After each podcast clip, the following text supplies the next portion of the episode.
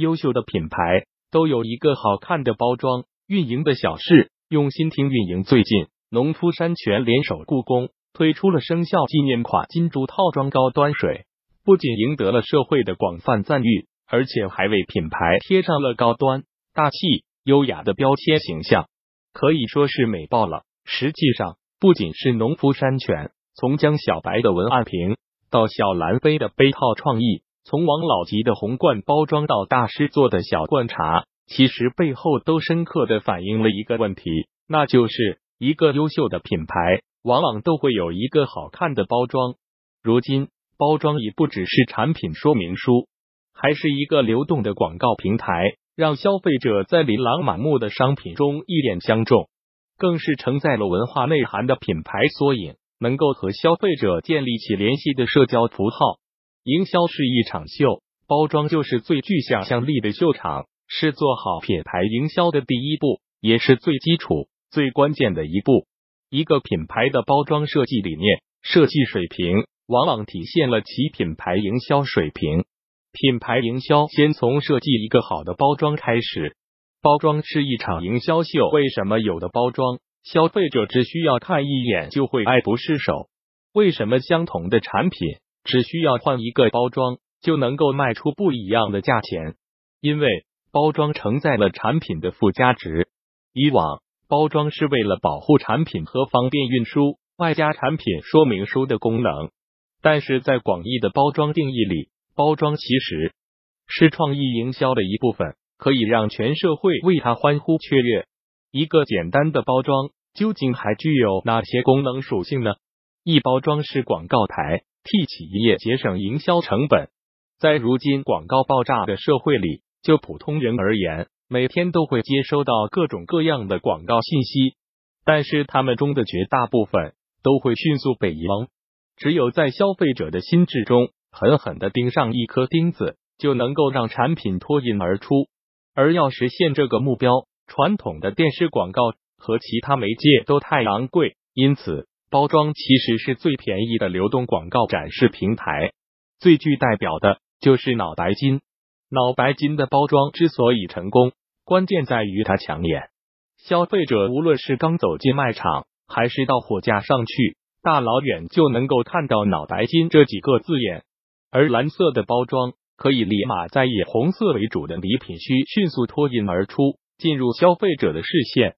通常情况下，脑白金在一个货架上会摆放三件以上，而且会占据门口最好的视线位置，因为。这可以增加消费者的辨识度，进店、出店，甚至逛店的时候，都可以无意识的看到脑白金，起到广告宣传的效果。二包装及品牌成为消费者的第一选择。不得不说到的就是最近几年名声鹊起的小罐茶，也许你没喝过，但是多少都会听过。在小罐茶的标签里，最具代表的就是价格贵、包装精美、礼品属性强。不仅邀请了苹果御用设计师来设计线下门店，而且还找日本著名设计师设计铝合金小罐包装，包括极致的撕膜体验和冲淡技术等等。为什么小罐茶在包装设计上下这么大的功夫？因为茶叶就和月饼一样，是一个有品类缺品牌的市场，难以从可触摸的产品本身实现差异化，只能靠独特的包装。才能让小罐茶价格贵、礼品属性强的标签得以真正实现，进而建立起品牌。三包装是社交符号，建立起与消费者之间的联系。消费者购买产品，除了价值交换的过程之外，还有情感价值和象征价值的交换。比如江小白的瓶身文案，从名字到包装形象的设计，再到后来铺天盖地的文案输出。其实就是让产品化身为消费者的朋友，可以与之倾诉，与之同饮。而包装也被打上了人格化、有血有肉、有温度的符号。又或者像可口可乐那样，从昵称瓶、自拍瓶、歌词瓶到纹身瓶、表情瓶，在包装营销的创意玩法上，可口可乐通过这种年轻化的时尚符号，实现品牌与用户的连接。只有包装足够的好玩。用户才愿意将照片上传至朋友圈，让用户的内心真正产生情感共鸣，然后在这种社交属性下取得口碑与销量的双丰收。包装好看只是表象，增加销售才是目的。什么是顶层设计？其实将每一次的产品开发、每一次的包装设计、每一次的广告创意、每一次的企业并购，甚至每一次的宣传单页，这些看起来独立的事情，高度浓缩成一件事。也就是说，每一个环节看似是独立的，但实际上都是高度关联。产品之所以要求有好看的包装，其实是为了配合广告创意和品牌宣传，而最后都是为了增加销售，获取更多的利润。在进一步解释包装这个概念之前，首先得解释过让大家对包装存在的各种误解。一包装并不是一种浪费。以月饼为例。很多人觉得月饼之所以贵，就是因为花在包装的成本上太高了。实际上，这是错误的一种观点。就像前面提到的，从产品本身属性来说，月饼其实和和茶叶一样，很难做到产品的差异化。对于消费者来说，很难从口感上区分单价三百元和三千元有什么不一样。所以，作为低频消费类产品。只能通过包装来增加商品的附加值。在现实生活中，随着消费水平的提高，人们越来越不钟情于那些物美廉价的无包装产品。为什么街边的散装鞋袜尽管很便宜，但是愿意为之买单的消费者却寥寥无几？其实就是这么个道理。二线上和线下对包装的要求是不同的。在淘宝上，你需要格外突出的是照片，而不是产品。以达到让消费者一眼就产生购买欲望的目的。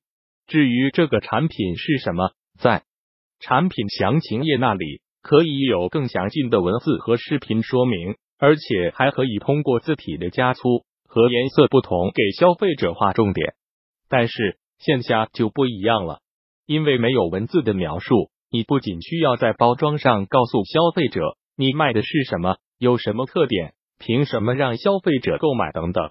只有通过这样的介绍后，才能增加消费者的确定性。三包装就是产品。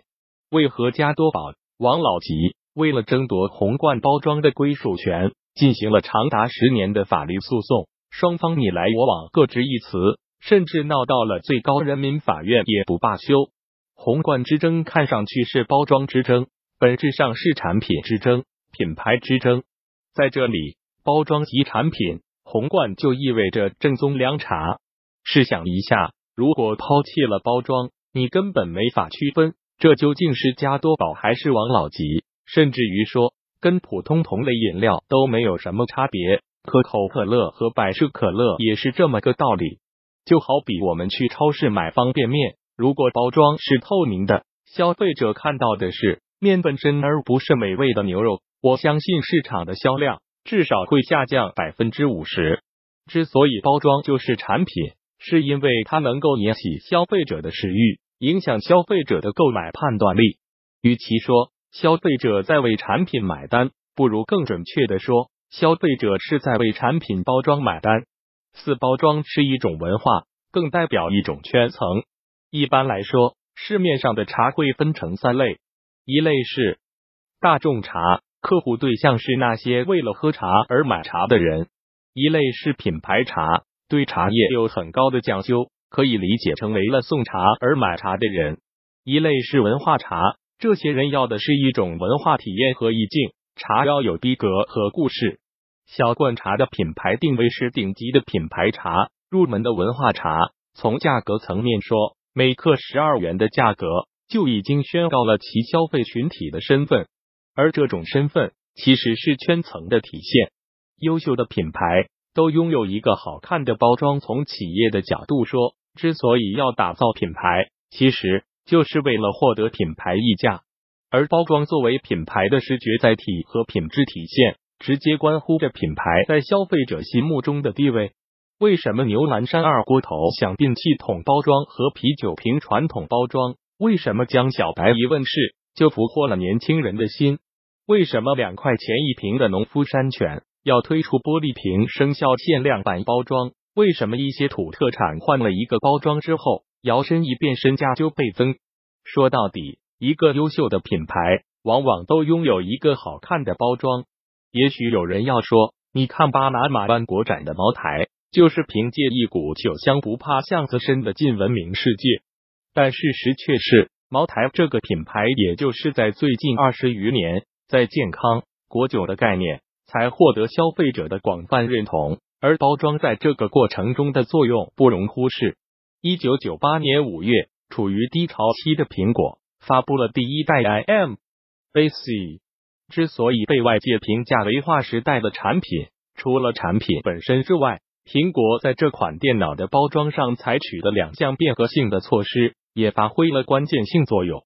一个是搭载了海蓝色的外壳颜色，这让 iMac 迅速与市场面上的同类产品迅速区分开来。相比于同一时期那些方方正正、乳白色的造型，蓝色的外壳颜色不仅获得了工程师。设计师的认可，而且还获得了年轻人的钟爱。另一个是采用了半透明塑胶外壳，让消费者对电脑的内部结构一览无余。整齐排列的线缆和芯片让消费者欣喜若狂。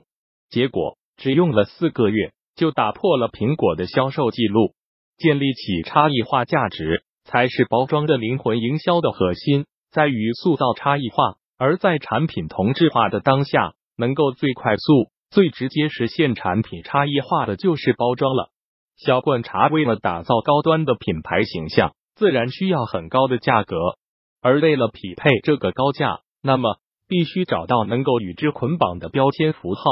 因此，在包装上，无论是撕膜还是冲淡技术，亦或者日本设计大师设计的铝合金小罐，其实为的就是让小罐茶看起来更有逼格。用专业的话说。就是让小罐茶的差异化价值凸显出来，同时再配以营销和文案上的操作，让消费者更加相信小罐茶代表的就是高端品味。